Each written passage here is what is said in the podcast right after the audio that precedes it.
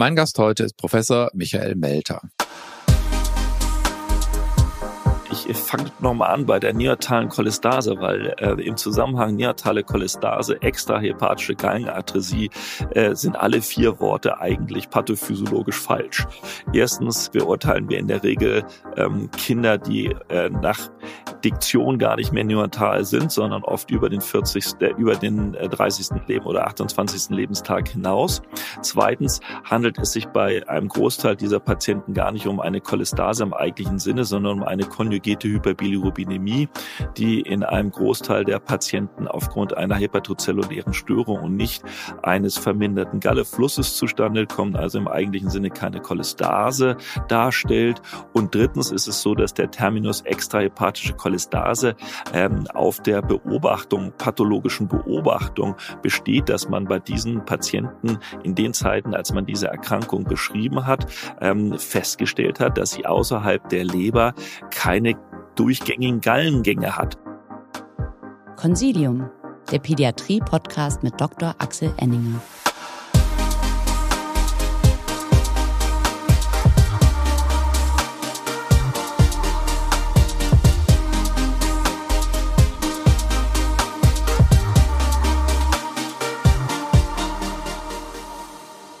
Herzlich willkommen, liebe Zuhörerinnen und Zuhörer, zu einer neuen Folge von Consilium, dem Pädiatrie-Podcast. Mein Gesprächspartner heute ist Professor Dr. Michael Melter. Er ist Ordinarius für Kinderheilkunde an der Universität in Regensburg und gleichzeitig Chefarzt noch an der Hedwigs Klinik auch in Regensburg, sozusagen ein Doppelchefarzt. Und er ist ein ganz erfahrener Kindergastroenterologe und einer der erfahrenen und renommierten Leberspezialisten in Deutschland. Herzlich willkommen, Michael. Herzlich willkommen. Michael, wir reden heute über das gelbe Baby. Also wir reden über Säuglinge, die eine Gelbsucht haben und ähm, bei denen man auf besondere Dinge achten muss, denn nicht alle Babys haben eine normale Neugeborenen-Gelbsucht, sondern manche haben auch ein anderes Problem. Welche Babys haben denn eine normale Gelbsucht? Bis wann ist es denn so, dass ähm, du als Kinderhepatologe ähm, völlig entspannt bist?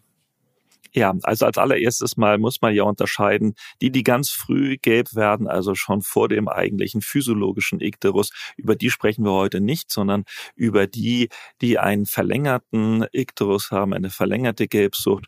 Und das sind alle Kinder, ähm, die reif geboren sind und über den 14. Lebenstag hinaus ein Ikterus aufweisen. Bei Frühgeborenen ähm, ist das Ganze etwas zu äh, länger zu sehen, also etwa drei Wochen in der also beziehungsweise vierten Lebenswoche weiterhin ein Ikterus, dann muss man danach sehen, was die Ursache ist. Okay, also nur nochmal zur Klarstellung. Wir reden jetzt nicht über ähm, das Thema der Neonatologen, früher ähm, starker, übermäßiger Ikterus, sondern wir reden über den Ikterus, der einfach zu lange ist. Jetzt hast du gerade schon gesagt, Frühchen kriegen ein bisschen länger als die 14 Tage. Warum ist das bei Frühchen so? Naja, bei Frühchen ist es auch so, dass die Reifung auch der Gluconyltransferase, also der Umwandlung des Bilirubins, ähm, unreif ist. Und insofern äh, ist es etwas später anzusetzen, ähm, wobei es ja im Wesentlichen bei der Frage nach dem prolongierten Ikterus zunächst mal darum geht, ähm, bei primär Gesunden rechtzeitig zu sein und das wahrzunehmen. Und insofern empfehlen wir, und das sagt die Leitlinie auch aus, bei allen Reifgeborenen in der dritten Lebenswoche und auch bei den Frühgeborenen nicht nach der vierten Lebenswoche danach zu gucken. Aber jetzt ist ja ein ähm, auch normal reif geborenes Kind nach 14 Tagen noch nicht komplett, Anführungszeichen, entgilbt, Anführungszeichen. Äh, das ist nicht ganz korrekt. Also im Prinzip ist es so, dass es rein physiologisch so ist, dass äh, in der dritten Lebenswoche, also nach 14 Tagen, die meisten der Kinder äh, entgilbt sind. Wir haben jetzt so gerade in unserer äh, neugeborenen Kohorte geguckt in Regensburg und es ist so, dass der überwiegende Teil, das sind nur sehr, sehr wenige Kinder, die wirklich sichtbar in den Augen nach 14 Tagen noch gelb sind. Und ganz wichtig dabei ist eben auch in den Augen zu gucken, weil da ist es am präzisesten festzustellen, ob ein Ikterus noch vorliegt oder nicht. Okay, das heißt, diese 14-Tage-Regel bezieht sich nicht auf ein messbares Billy von noch 1,xy, sondern es geht um den sichtbaren Ikterus nach 14 Tagen. Genau, das ist der ganz entscheidende Faktor dabei. Das, was äh, die Eltern oder äh, die Kolleginnen feststellen, der Ikterus im Auge, das ist der Trigger dafür, dass weitere Maßnahmen ergriffen werden sollten. Und wenn ich jetzt also ein Baby habe, 16, 17 Tage, drei Wochen alt und in den Skleren sehe ich noch eine Gelbfärbung, dann mache ich was. Also in dem Moment, wo äh, das Kind noch einen Ikterus aufweist, und wie gesagt, das ist gerade auch in Anbetracht der gesamten Konstellation, dass das mit dem Hauskolorit bei einem Kind in dem Alter, wenn es noch ein bisschen rosig ist, schwer zu beurteilen ist, deswegen unbedingt in die Augen gucken. Finde ich da einen Konjunktival-Ikterus, dann muss ich an der Stelle unmittelbar das Bilirubin einmal differenzieren weil es geht darum, dass nie in, im Leben ein konjugierte Hyperbilirubinemie physiologisch ist. Physiologisch ist ausschließlich in den ersten 14 Lebenstagen eine unkonjugierte Hyperbilirubinemie und weil sie das ganz große, die ganz großen Masse der äh, Patienten darstellt, brauche ich das in dieser Phase auch nicht zu kontrollieren, ob es konjugiert oder unkonjugiert ist. Da muss ich nur sehen, wie hoch es ist für die neotologischen Aspekte. Aber wenn es über den 14. Lebenstag hinausgeht, muss ich einmal ausschließen, dass es ähm, eine konjugierte Hyperbilirubinemie ist, also eine direkte Hyperbilirubinemie.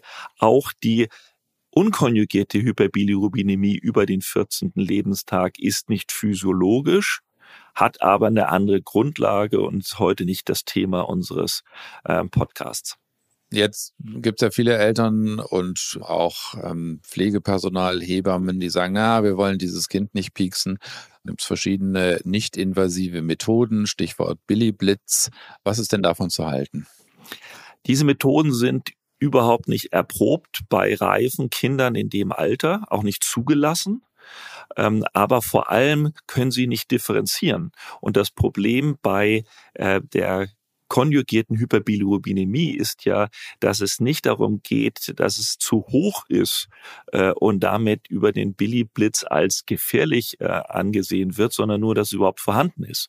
Und genau das ist das Problem dabei, dass ein Ikterus vorliegt, kann ich äh, über die Visualisation viel sicherer abbilden, weil der Billy-Blitz oder andere dieser Methoden sind indirekte Methoden, um die Hyperbilirubinemie festzustellen. Wenn ich die gar nicht sehe, dann muss ich auch keinen Billy-Blitz machen, weil sie dann für diese Fragestellung nicht relevant ist.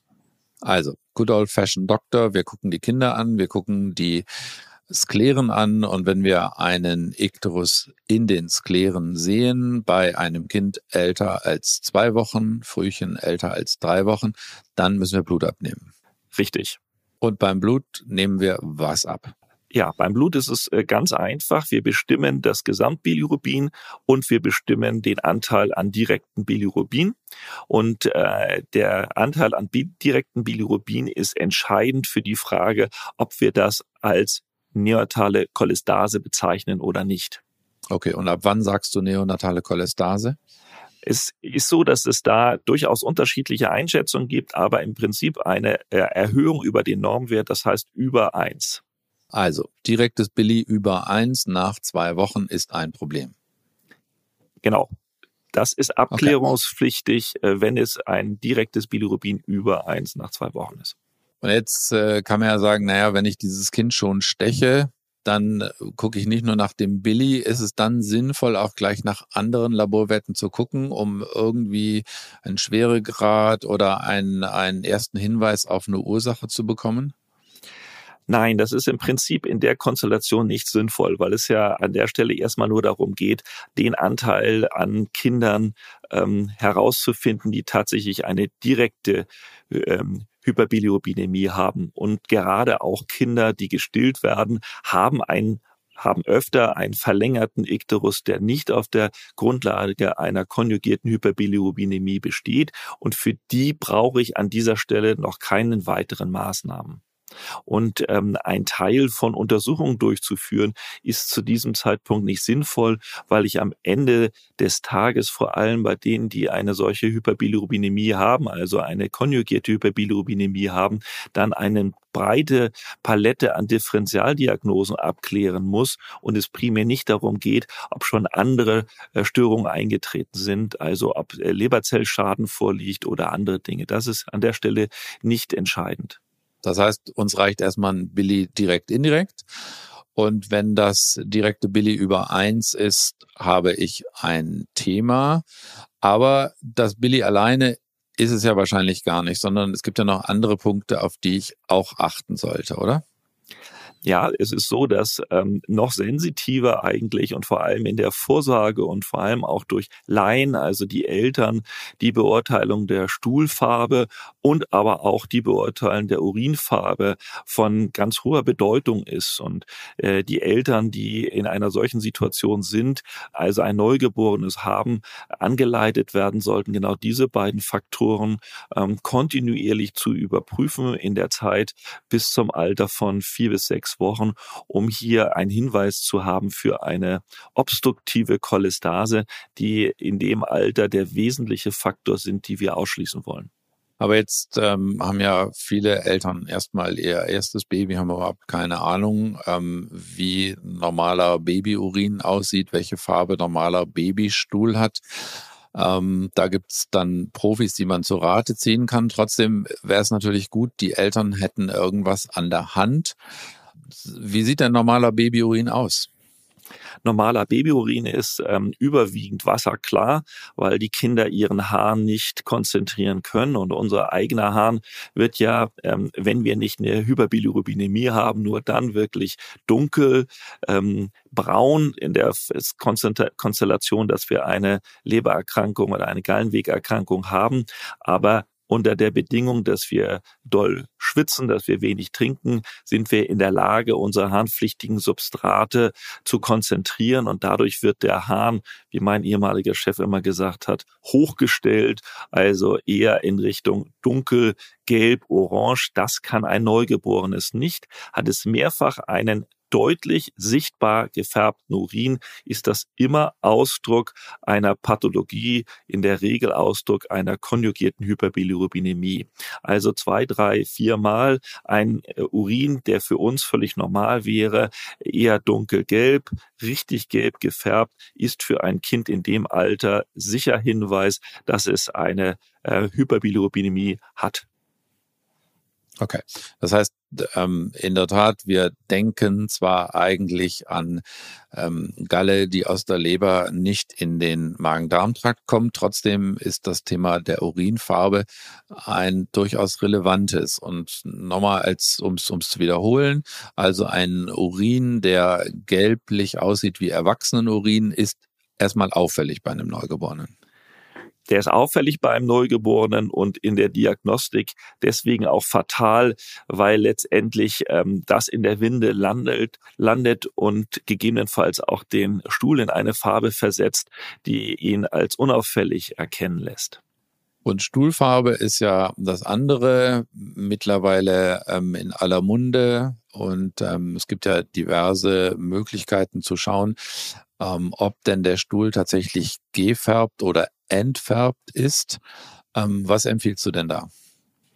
Ja, es gibt ähm, sehr gute Stuhlfarbkarten, die nach RAL auch genormt sind, welche Farben äh, wie aussehen. Es gibt eine koreanische Karte, die hat dann auch noch die äh, Oberfläche des Stuhls sichtbar auf dieser Karte für die Eltern. Das halte ich nicht für unbedingt notwendig, aber die Farbab der Farbabgleich ist an der Stelle sehr, sehr ähm, gut. Das gibt es sowohl von der britischen Fachgesellschaft als auch von den äh, verschiedenen asiatischen, japanisch, koreanischen Fachgesellschaften Gesellschaften. Das haben wir bei uns auch eingeführt vor etwa 15 Jahren zusammen mit der Firma Falk damals als Stuhlfarbkarte herausgegeben, auch als Fachgesellschaft der GPGE. Dieses haben wir auch dann als Grundlage dafür genommen, dass wir den entsprechenden Antrag bei der beim GBA durchgesetzt haben und heute diese Stuhlfarbkarte den Ärzten zumindest zur Verfügung steht.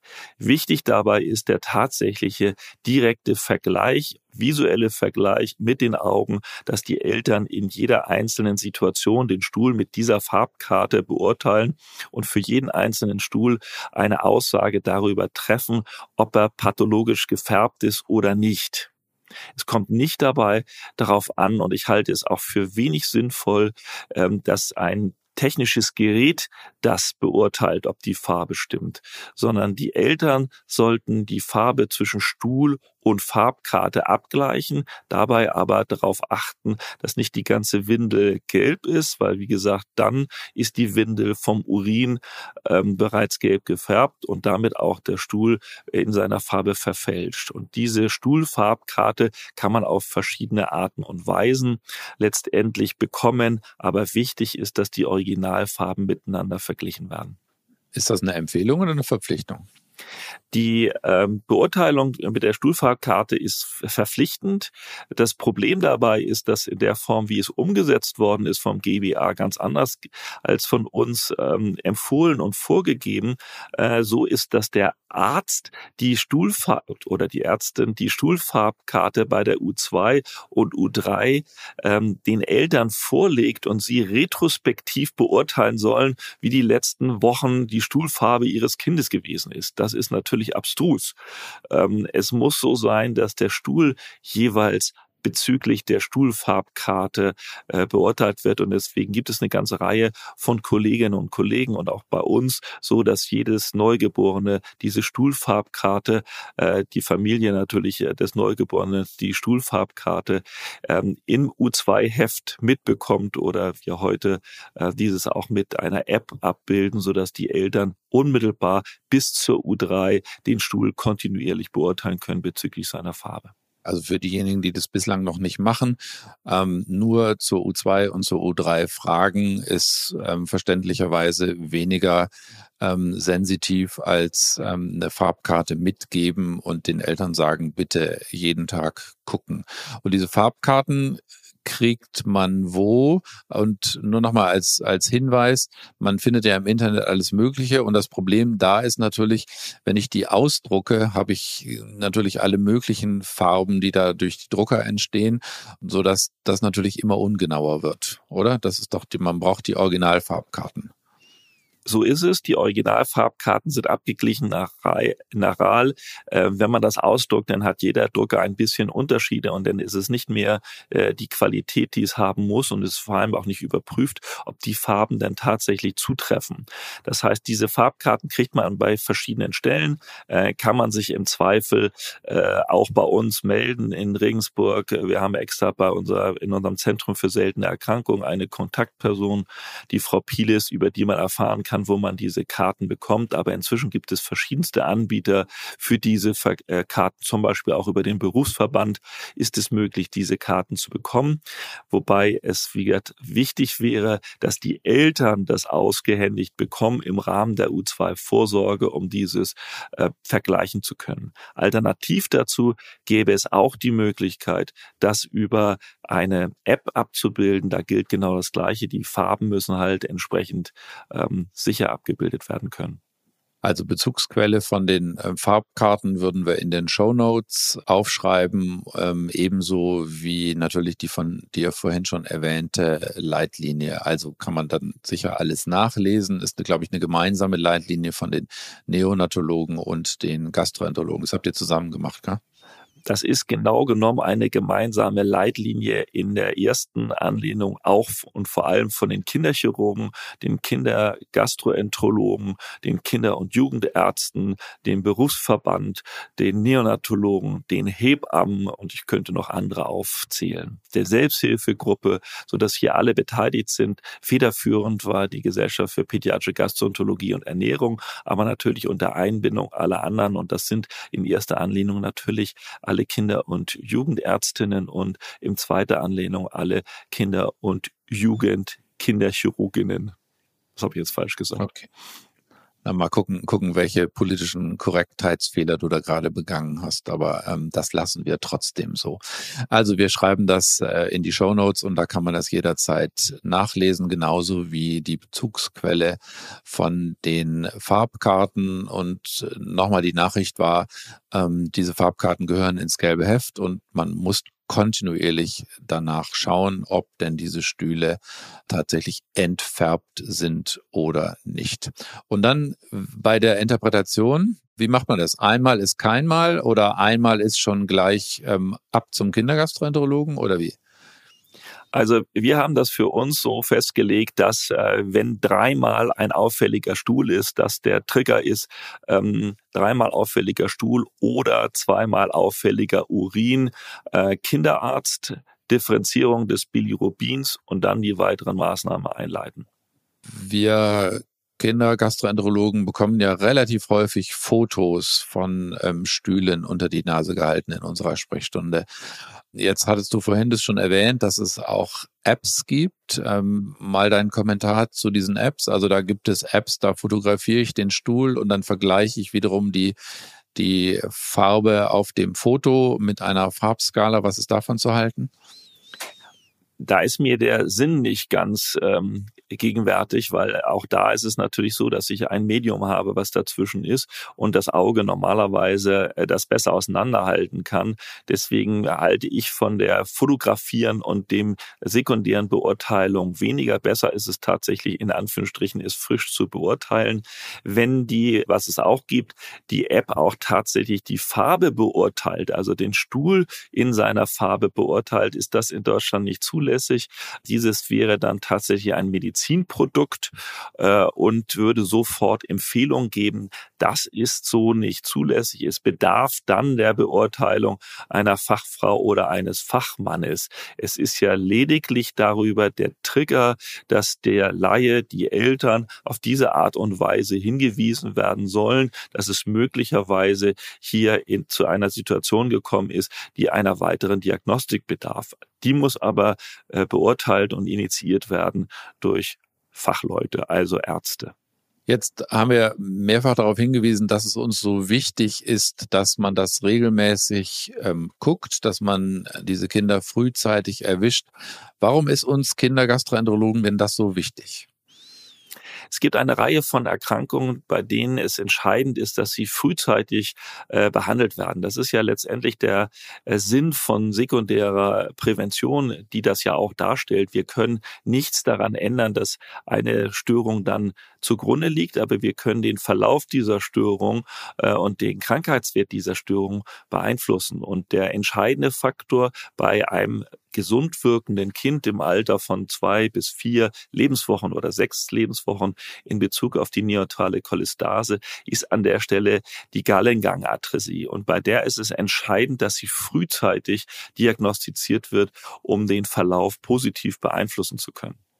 Jetzt erinnere ich aus den letzten Jahren, dass immer so der, der Merkspruch war, ähm, die Diagnose muss bis zur sechsten, spätestens zur achten Lebenswoche gestellt werden.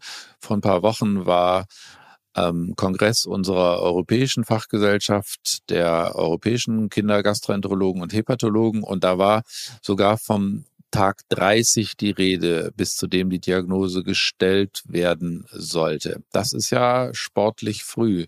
Was ist denn deine Meinung dazu? Also ähm, wenn man in die Evidence geht, äh, an der Stelle muss man sagen, dass belegt ist der 60. Tag. Ähm, der ist die Grenze sozusagen.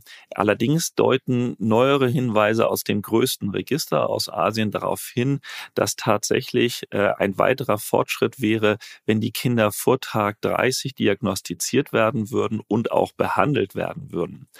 Ich glaube, äh, dieses sind gute Daten, das sind valide Daten. Allerdings muss man sagen, dass sie an einem Kollektiv von Patienten erhoben worden sind, der sich von unserem etwas unterscheidet, weil die äh, Gallengangatresie prinzipiell zwei Gruppen darstellt. Die eine Gruppe sind die ähm, vererbten Gallengangatresien. Das ist bei uns die kleinere Gruppe mit etwa 10, vielleicht 20 Prozent, aber eher 10 Prozent.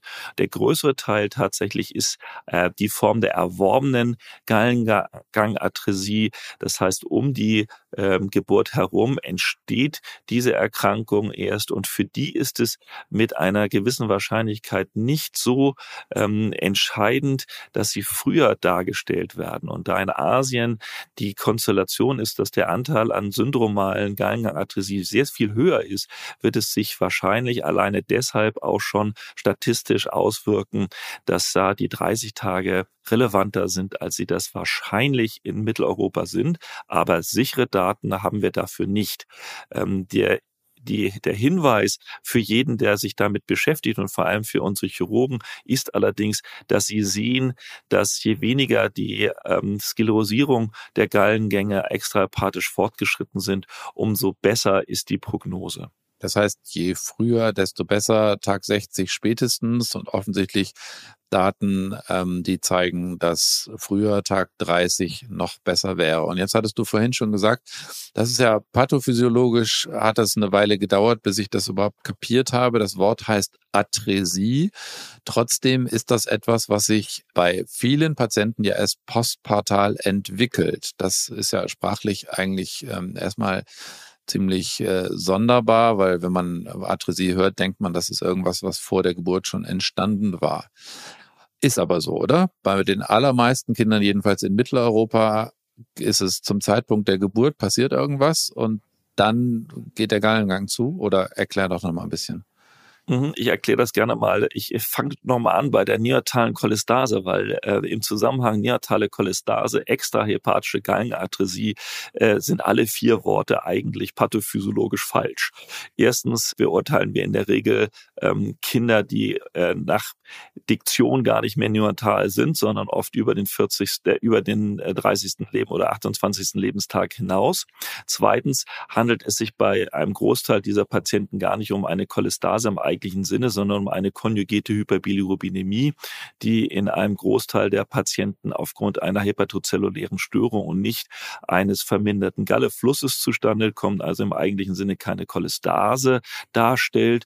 Und drittens ist es so, dass der Terminus extrahepatische Cholestase ähm, auf der Beobachtung, pathologischen Beobachtung besteht, dass man bei diesen Patienten in den Zeiten, als man diese Erkrankung beschrieben hat, ähm, festgestellt hat, dass sie außerhalb der Leber keine durchgängigen Gallengänge hat. Und deswegen hat man den Ausdruck Atresie gewählt und ge, ähm, genutzt, während man heute weiß, dass der Großteil der in Mitteleuropa äh, diagnostizierten Patienten zum Zeitpunkt der Geburt und dann über eine gewisse Zeit hinweg durchgängige Gallenwege haben, die sekundär von distal nach proximal sklerosieren und damit verschlossen sind, aber nicht im arthritischen Sinne, im eigentlichen äh, arthritischen Sinne. Bevor es gleich spannend weitergeht, möchten wir Sie gerne auf unsere neue Lernplattform Wissen wirkt hinweisen. Dort finden Sie Lerninhalte wie Vortragsaufzeichnungen, unseren Podcast und unsere beliebten Zeitschriften erstmals gemeinsam an einem Ort und direkt verknüpft mit den dazugehörigen CME-Fragen. Die Lernplattform steht Ihnen übrigens auch als App für iOS und Android zur mobilen Nutzung zur Verfügung. Wenn Sie die Printversion unserer Themen sowie Fragen und Antworten Hefte bevorzugen, können Sie diese selbstverständlich jederzeit unter servicematerial.infectofarm.com bei uns anfordern. Darüber hinaus möchten wir Sie gerne bereits jetzt auf unser 47. Consilium Live am 4. und 5. November in Bonn hinweisen. Die Kongressteilnahme ist sowohl vor Ort als auch über Livestream von zu Hause aus möglich. Melden Sie sich jetzt an und seien Sie dabei. Es lohnt sich. Die erwähnten Links und E-Mail-Adressen finden Sie natürlich in den Shownotes dieses Podcasts. Jetzt wünschen wir Ihnen aber zunächst weiterhin viel Freude mit dem Consilium Pädiatrie Podcast. Ihr Team von Infectofarm was ja auch die Erklärung dafür ist, dass es durchaus Babys gibt, die anfangs gefärbte Stühle hatten und wo die Stühle dann entfärbt werden. Und da kann man nicht sagen, naja, aber der hatte mal gefärbte Stühle, also hat er das nicht, oder?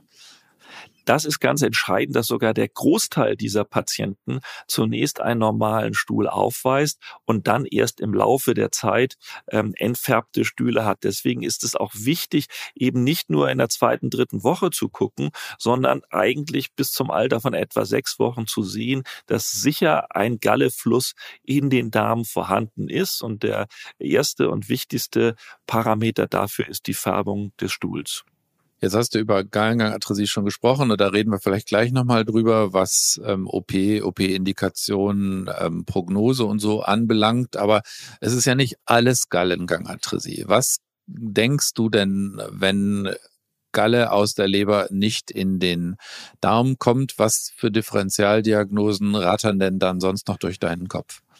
Ja, also da gibt's eine ganze Reihe von verschiedensten und immer selteneren Erkrankungen, die dazu führen können. Gallefluss äh, im eigentlichen Sinne äh, ist zu unterscheiden, wenn tatsächlich der Gallefluss selber in der gesamten Konstellation der Galle nicht fließt. Das finden wir als zweithäufigstes ähm, durch die Konstellation einer sogenannten Gallengang-Hypoplasie.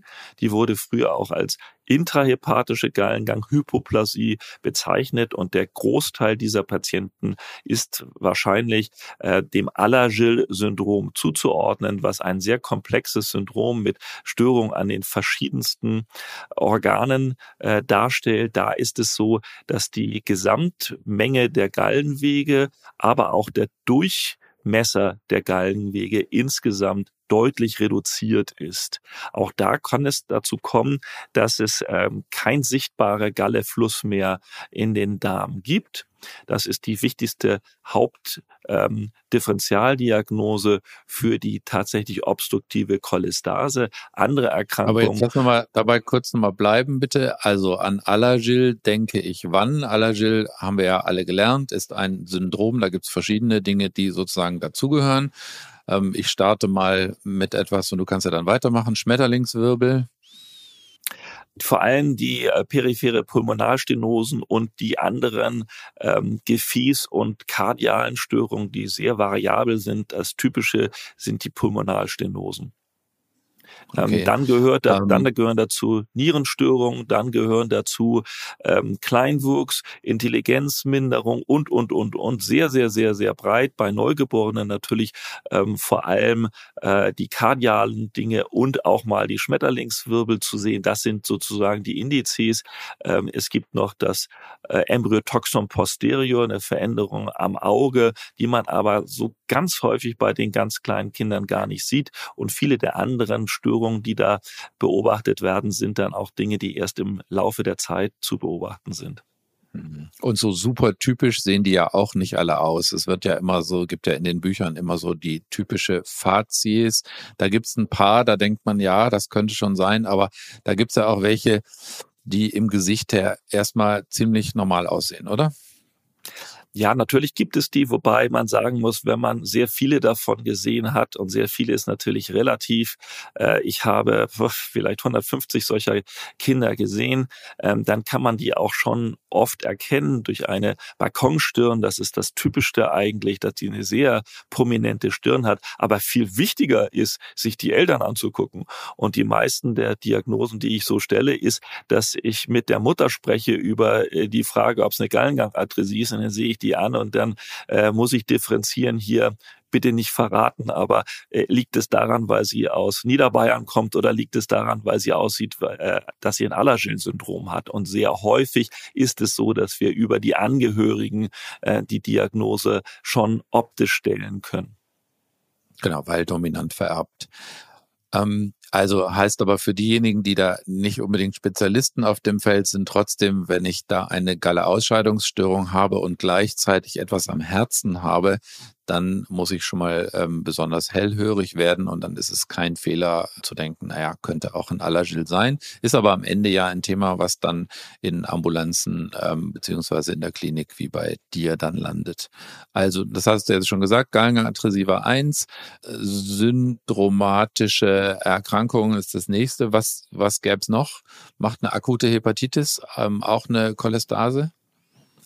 Also eine akute Hepatitis macht in dem ähm, pathophysiologischen Ausdruck keine Cholestase. Es sei denn, dass man im Prinzip sagt, dass das Nicht-Ausscheiden von konjugierten Bilirubin auch ein Ausdruck von Cholestase ist. Die Ursache dafür ist aber nicht der verminderte Fluss von Galle, sondern an der Stelle die vermehrte Durchlässigkeit der Hepatozytenmembran oder sogar Untergang der Hepatozyten. Die Hepatozyten können bis zu ihrem absoluten Untergang und tun das auch, konjugieren sie das Bilirubin. Das heißt, die häufigsten Ursachen ähm, grundsätzlich auch außerhalb der Neugeborenenphase für eine konjugierte Hyperbilirubinemie sind gar keine Cholestasen, sondern die häufigsten Ursachen dafür sind hepatozelluläre Störungen, die mit einer mindestens Membranstörung einhergehen, also zum Beispiel eine Hepatitis. Ähm, das gibt es natürlich auch konnatal. Es gibt konnatal keine akute Hepatitis A oder dergleichen, aber es gibt die klassischen Hepatitiden und vor allem gibt es andere hepatotrophe Viren, die dafür äh, verantwortlich sein können und in den meisten Fällen, wenn man eine Form von Leberzellschädigung findet, findet man, wenn man eine typische hepatitische Form findet, gar keinen Erreger, so dass wir dann nicht sagen können, welcher Erreger es war, aber anhand der ähm, Zusammenstellung der verschiedenen Befunde äh, andere Dinge ausschließen können und den hepatozellulären Schaden hier äh, wie bei einer Hepatitis sehen. Aber in diese Richtung der zellulären Störung gibt es natürlich zahlreichste Veränderungen Veränderung. Es gibt im Prinzip keine Störung, die global mit Stoffwechsel zusammenhängt oder global mit endokrinen Störungen äh, zusammenhängt, die nicht zu einer Verlängerung der konjugierten Hyperbilirubinemie führen können. Ob das das äh, Wachstumshormonmangel ist, ob eine Hypothyreose ist, ob das ähm, irgendwelche Formen von Autoimmunhepatitiden gibt, die es auch konnatal äh, oder früh neonatal geben kann. Das alles führt zu der gleichen Symptomatik der konjugierten Hyperbilirubinemie. Diese Patienten sind aber typischerweise nicht dadurch gekennzeichnet, dass sie einen entfärbten Stuhl haben. Deswegen darf man sich auch darauf nicht begrenzen, weil ja, die Gallengangatresie und den Aller, das Allergil-Syndrom, das kann ich äh, womöglich darüber noch darstellen, aber eben nur, wenn ich eine obstruktive Cholestase habe, die anderen schwerwiegend, zum Teil schwerwiegenden Störungen, wie zum Beispiel eine Hypothyreose oder andere, eine Panhypopituitarismus oder andere Störungen, also einen völligen Ausfall der äh, zentralen Hormonbildung den habe ich äh, eben nicht abgebildet dadurch, dass der Stuhl entfärbt ist.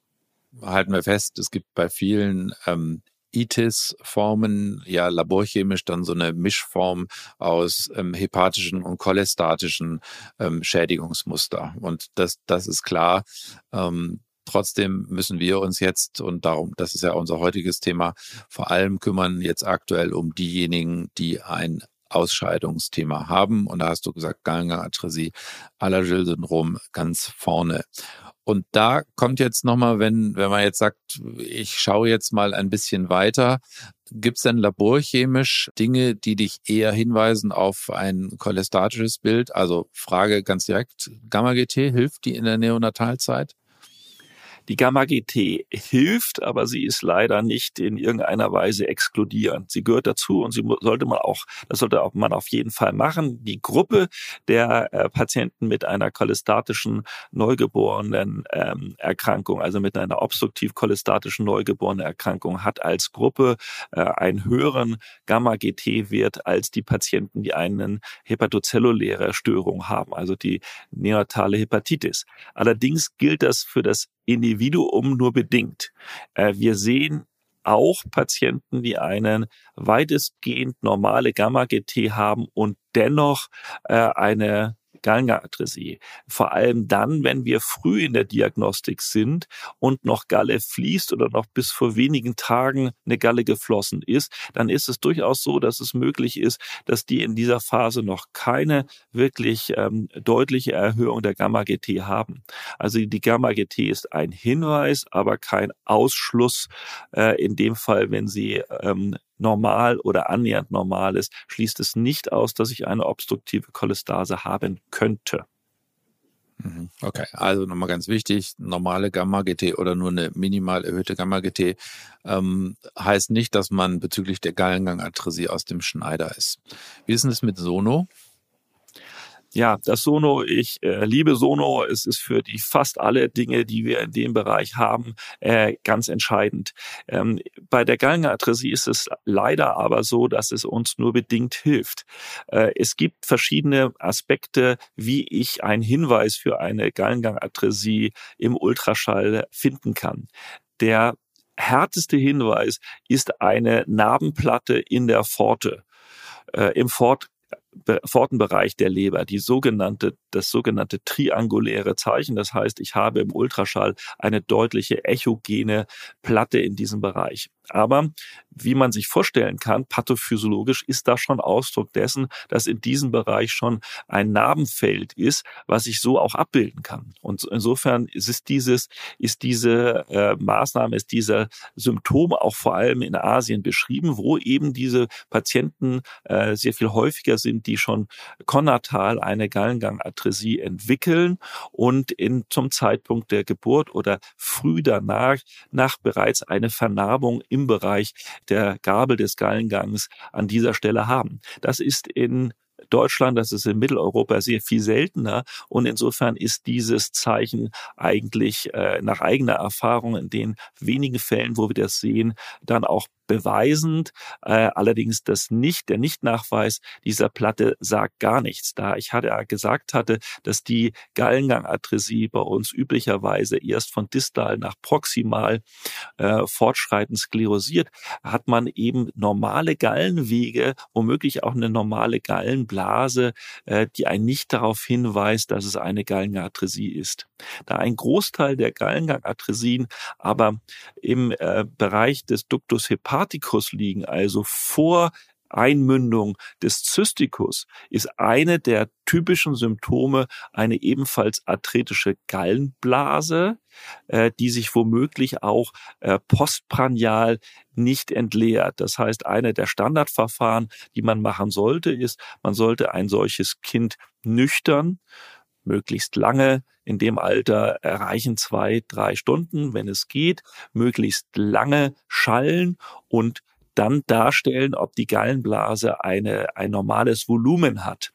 Äh, und dann, wenn das Kind geschallt ist, das erste Mal es stillen, anlegen lassen oder ihm seine Nahrung geben und unmittelbar darunter äh, im Ultraschall gucken, ob diese Gallenblase sich entleert.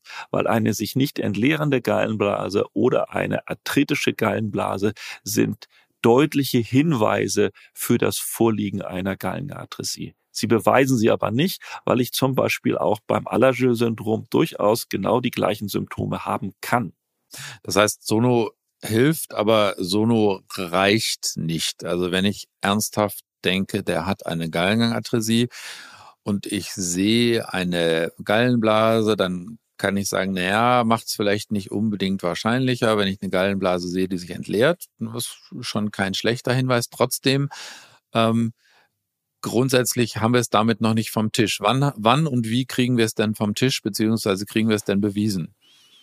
Ja, das ist äh, natürlich die zentrale Frage an der Stelle. Habe ich eine konjugierte Hyperbilirubinemie, ist in Bezug auf die Gallengangatresie der entscheidende Faktor die Färbung des Stuhls weil das ein sehr sensitiver Parameter dafür ist, dass Bilirubin in den Stuhl gelangt, in den Darm gelangt und dann in den Stuhl gelangt. Und da das zwar nur ein ganz kleiner Anteil in der Gesamtgalle ist, aber der entscheidende Anteil für die Färbung ist die Färbung des Stuhls der Trigger für die weiteren Maßnahmen. Habe ich ein Kind mit einer konjugierten Hyperbilirubinemie, äh, würde ich in einer solchen Situation eine breite differentialdiagnostische Abklärung machen. In dem Moment, wo der Stuhl entfärbt ist, ist der unmittelbar einzu schließen, dass wir eine Visualisation der Gallengänge brauchen. Ansonsten haben wir ein Stück weit Zeit und können sehen, in welcher Kaskade die Ergebnisse der Differentialdiagnosen eintreffen. Okay, aber das hast du jetzt hübsch gesagt. Ähm, wie visualisierst du die Gallengänge?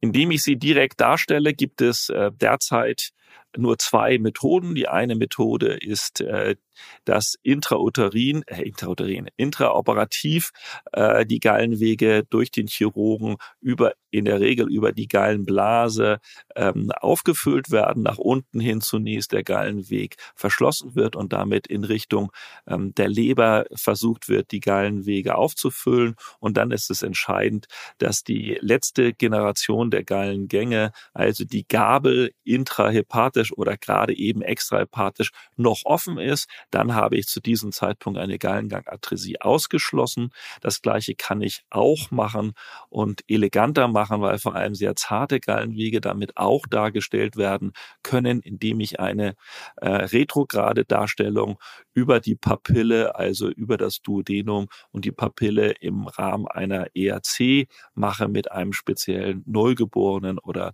Säuglings ERCP Duodenoskop ähm, die Gallenwege direkt darzustellen. Okay, aber da gibt es jetzt nicht so wahnsinnig viele Adressen in Deutschland, die das können, oder? Da gibt es nicht so wahnsinnig viele Adressen in Deutschland, die das können, wobei ich mich immer ein bisschen wundere. Wir gehen davon aus, dass wir ich, so etwa 45, nicht mal 50 jedenfalls, Gallenatresien äh, pro Jahr zu in Deutschland sehen. Und andere Erkrankungen, die häufiger sind, werden an einzelne Zentren geschickt. Da ist es überhaupt kein Thema. Bei der Gallenarthresie tut man sich offensichtlich damit noch schwer. Aber ich will mal so sagen, wichtig ist, dass man eine Visualisation darstellt. Und wenn es nicht anders geht, ist natürlich auch die intraoperative Visualisation ein Weg. Und wir können auch einen Teil der Patienten damit sehr gut diagnostizieren. Das Problem des Chirurgen ist, dass die Gallenwege selber so zart sind, dass er sie nicht direkt äh, darstellen kann, sondern nur indirekt über die Gallenblase. Wenn er die Gallenwege selber darstellen würde über eine Kanulierung der Gallenwege, dann würde er die Gallenwege zerstören. Und insofern ist das direkt nicht möglich, sondern nur über die Gallenblase. Und man kann sich vielleicht vorstellen, dass wenn man einen ganz zarten Gallengang hat, wie zum Beispiel auch beim Alagil-Syndrom, äh, dass man gar nicht so viel Druck aufbauen kann in der Gallenblase, dass ich einen sicheren Fluss retrograd in die Leber darstellen kann. Also das Risiko der ähm, Visualisation intraoperativ, äh, das wesentliche Risiko ist, dass ich mehr Gallengangatresien ähm, diagnostiziere, als sie es tatsächlich sind. Und das sehen wir regelhaft, dass wir Patienten zum Beispiel mit einem Alagil-Syndrom ähm, vorgestellt bekommen, die vor einer gewissen Zeit eine Kasaloperation bekommen haben, weil man diese hauchzarten Gallengänge intraoperativ gar nicht als solche abbilden konnte und damit für meine Begriffe richtigerweise, wenn man keine sichere Darstellung der Gallenwege hat, eine Kasaloperation durchgeführt hat, die für diese Patienten nicht notwendig gewähre, gewesen wäre und mit einer ERCP wahrscheinlich in einem Großteil der Fälle äh, hätte ausgeschlossen werden können. Jetzt hast du das Wort Kasai-OP schon in den Mund genommen. Das ist tatsächlich ja der, ähm, wenn ich eine Gallengangatresie diagnostiziert habe, nächster operative Schritt. Du hast aber auch gleichzeitig gesagt, dass wir so zwischen 45 und 50 Kinder in Deutschland im Jahr ähm, mit einer Gallengangatresie sehen. Ähm, da stellt sich ja immer die Frage nach einer Zentralisierung oder Konzentration dieser Kinder in Zentren. Da weiß ich, dass die Kinderchirurgen diese Diskussion schon ähm, lange führen. Wie weit ist denn diese Diskussion gediehen? Also ähm, sehr erfreulicherweise und in Zusammenarbeit mit der Deutschen Gesellschaft für Kinder- und Jugendmedizin, auch der GPGE, hat die Kinder, die Fachgesellschaft der Kinderchirurginnen äh, sich entschlossen, dass sie hier eine als ersten, als ersten Fall eine Zentralisierung wünschen. Und tatsächlich ist es so, dass die Fachgesellschaft jetzt Zentren lizenziert hat, die äh, für die Behandlung von Gallengangatresien ausgewiesen sind. Dazu ist Voraussetzung, dass man auf der einen Seite einen Kinderchirurgen hat, beziehungsweise ein kinderchirurgisches Team hat, was in der Lage ist, das zu operieren, das parallel dazu aber an dem Standort auch eine ausgewiesene pädiatrische Hepatologie sein muss und dass in diesem Zentrum auch Kinder Lebertransplantation und explizit die Lebertransplantation bei Neugeborenen und Säuglingen durchgeführt wird. Und das ist eine Selbstverpflichtung der Chirurgen oder eine Absichtserklärung? Wie, wie, wie ist es da? Ähm, es ist eine der von der Fachgesellschaft äh, vorgegebene Selbstverpflichtung, die nach meiner Wahrnehmung auch gut umgesetzt wird, zumindest ab dem Zeitpunkt äh, der Kasai-Operation. Leider noch nicht bei dem Zeitpunkt der Diagnostik. Äh, wir kriegen leider auch Patienten zugewiesen, die sogar schon eine Laparotomie bekommen haben und dann die abgebrochen worden ist, weil äh, in dem Zentrum keine Kasai-Operation durchgeführt werden darf in Anführungsstrichen. Äh, aber die Kasai-Operation nach meiner Wahrnehmung, ohne dass ich das jetzt direkt verfolge, weil das ist das, was die Fachgesellschaft der Kinderchirurgen macht, werden tatsächlich äh, nicht mehr durchgeführt in ähm, Kinderchirurgien, die nicht dafür lizenziert sind. Michael, vielen Dank. Ich denke, das war ähm, sehr hilfreich, auch wenn wir jetzt über keine Riesenpatientengruppe sprechen. Trotzdem sicher wichtig, dass wir aus der Vielzahl der Anführungszeichen gelben Babys, Anführungszeichen, diejenigen rauspicken, die eine ähm, erweiterte Diagnostik brauchen, die auch möglichst zügig, Stichwort 30. Tag, 60. Tag, eine Diagnosestellung brauchen. Es gibt eine Tradition in diesem Podcast und die Tradition lautet, dass der Gast zwei bis drei positive Nachrichten loswerden darf, Do's und ähm, zwei bis drei negative Dinge, Dinge, die von denen er dringend abrät oder die ihn nerven, Don'ts. Ähm, du darfst entscheiden, wie du anfängst und in welcher Reihenfolge Folge du äh, loslegst. Ja, es wären die ähm, Dus und äh, da natürlich aus dem Gesagten eigentlich zwangsläufig sich ergeben. Ähm, das heißt, bei jedem Patienten, äh, bei jedem, das ist falsch, Patient, bei jedem Neugeborenen, was über den 14. Lebenstag hinaus ein Ikterus hat, bitte, bitte, bitte unmittelbar eine Bilirubin-Differenzierung durchführen. Und das unmittelbar war ein großer Streitpunkt in der Leitlinie. Das heißt natürlich nicht, dass es äh, stundengerecht sein muss und auch nicht tagegerecht, aber sehr zeitnah die Bilirubin-Differenzierung durchzuführen und hier nicht zu sagen, ähm, wir gucken erstmal. Daraus ergibt sich auch das zweite Dus. Bitte statten Sie alle Neugeborenen Familie mit Neugeborenen bei der U2 mit einer Stuhlfarbkarte aus, weisen die, die Familien ausreichend darauf hin, wie das zu nutzen ist und weisen sie auch ausdrücklich darauf hin, dass ein gefärbter Urin ein Warnsignal ist und vermitteln sie den Eltern, dass sie sich unmittelbar an eine Kinderärztin, einen Kinderarzt wenden sollen, falls sie diesbezüglich Fragen haben. Äh, gucken sich den Stuhl dann auch selber an, lassen sich eine Stuhl, einen Stuhl mitbringen und beurteilen sie die Stuhlfarbkarte. Das ist ungeheuer effektiv und besser als alle anderen Mechanismen in der Prävention, äh, sekundären Prävention, vor allem der Gallengangadressie. Bei Dons ergibt sich hieraus auf der einen Seite der wichtigste Punkt, tun Sie das nicht ab.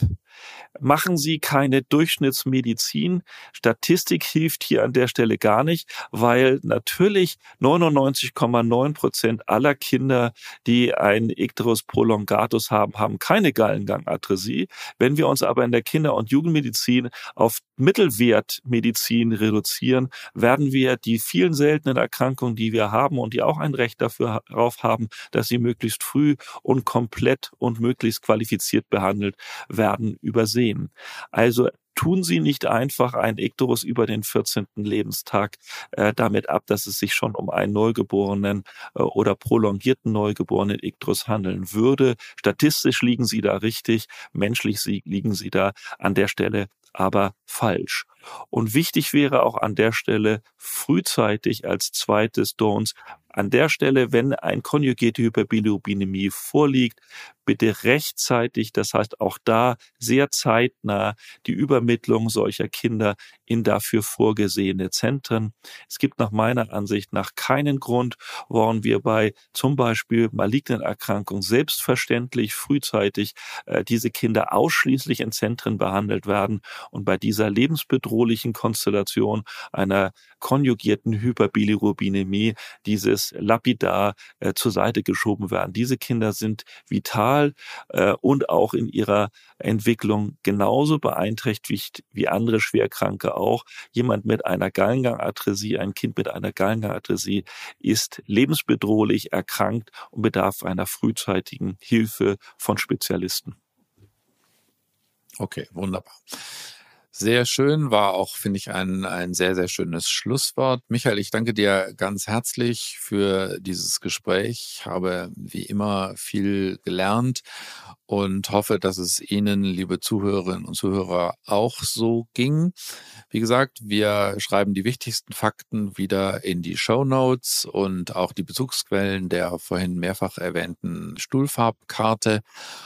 Und jetzt danke ich Ihnen noch fürs Zuhören. Und wenn Sie Freude an diesem Podcast haben, werden Sie Abonnent, wenn Sie es noch nicht sind. Und ähm, wenn Sie ganz viel Freude hatten, dann freuen wir uns auch über eine positive Bewertung, einen positiven Kommentar bei Apple, Spotify, wo auch immer. Vielen Dank fürs Zuhören und bis zum nächsten Mal. Das war Consilium, der Pädiatrie-Podcast. Vielen Dank, dass Sie reingehört haben. Wir hoffen, es hat Ihnen gefallen und dass Sie das nächste Mal wieder dabei sind. Bitte bewerten Sie diesen Podcast und vor allem empfehlen Sie ihn Ihren Kollegen. Schreiben Sie uns gerne bei Anmerkungen und Rückmeldungen an die E-Mail-Adresse consilium.infectofarm.com. Die E-Mail-Adresse finden Sie auch noch in den Show Notes. Vielen Dank fürs Zuhören und bis zur nächsten Folge. Ihr Team von Infectofarm.